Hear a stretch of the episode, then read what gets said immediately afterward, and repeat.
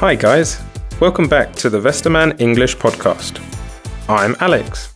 And I'm Caitlin. Almost everyone is posting on social media these days, from regular people to celebrities. And usually, celebrities get millions of likes on their posts. But do you know which post on Instagram actually has the most likes? In this episode, we'll talk about famous people on Instagram, which post is the most popular, and what we can learn from it. So, let's start with part one Insta Famous.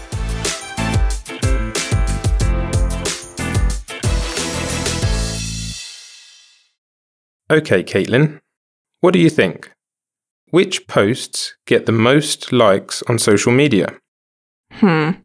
Well, they're probably posted by celebrities, like athletes, musicians, actors, or influencers. Yeah, you're pretty right with that. Usually, it's when celebrities share news, like when they have a baby, release a new single, or even have a new hair colour. But what makes the posts so popular? Maybe it's because they've been posted by someone famous. Celebrities are the most followed people on social media, after all. So, if a normal person posted one of these pictures, it wouldn't get that many likes. Definitely not. I mean, when Billie Eilish posted a picture of her new hair colour, the post got more than 20 million likes. No regular person could ever get so many likes. True.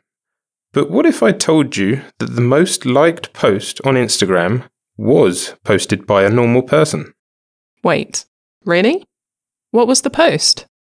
It was a picture of an egg.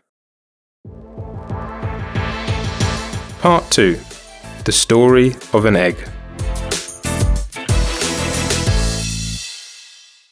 You've got to be joking. Just a picture of a regular egg has the most likes. Yep, that's it. Just a regular egg. But why? And how? Well, it all started on the 4th of January 2019.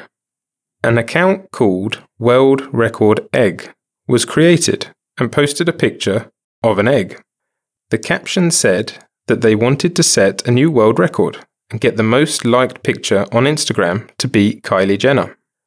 Her picture, announcing the birth of her daughter, was the most liked picture back then, with 18.4 million likes. How long did it take for the egg to become more popular then? It took just under 10 days to get 18.4 million likes. By the 18th of March 2019, just over two months after it was first posted, the picture had 53.3 million likes. Whoa. And it's been the post with the most likes ever since? Yes, and it's the most liked by a long way too. At the moment, the second most liked picture has 33 million likes, which is still 20 million likes behind the egg. Well, congratulations to the egg then for being a world record holder. Part 3 The Celebrity Egg.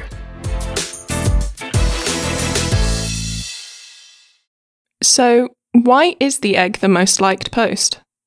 Is it just because they wanted to set a world record and people like funny things?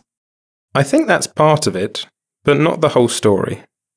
Some people also saw it as a protest against celebrities. What do you mean? Well, the Kardashian and Jenner families, especially, are disliked by a lot of people because they're not really famous for a certain talent. Like, they're not athletes or singers, they're social media famous. And by liking the egg post, people protested against Kylie Jenner's fame. Exactly. Although many other celebrities get millions of likes on their posts as well. It's not just the Kardashians, but also athletes like Cristiano Ronaldo, or singers like Billie Eilish, as you mentioned earlier.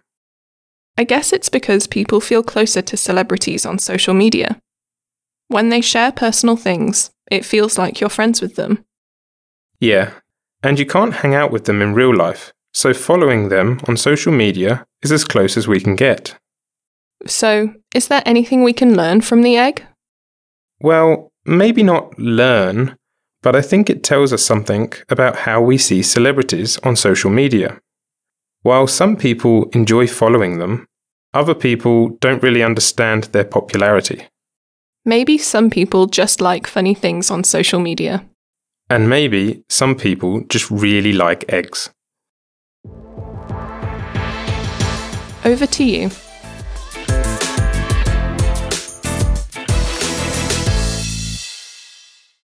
Now that we've talked a bit about celebrities, social media, and a very famous egg, it's over to you. Would you give the egg post a like? Why would or wouldn't you do it? Would you do it to protest against celebrities? That's it from us this episode. We hope you've enjoyed it. We hope you've learned something new about social media posts and what we can learn from the most liked post on Instagram. Make sure to tune in next time as well. Bye!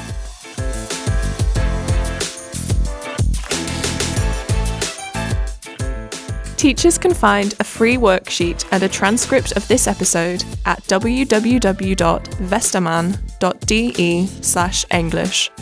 Make sure to learn more about our English textbooks and our free materials for your English lessons. The Westermann English podcast is produced by Thomas Goodchen. The speakers in this episode are Caitlin Ayres and Alex Pavley. Music by AudioHub.com.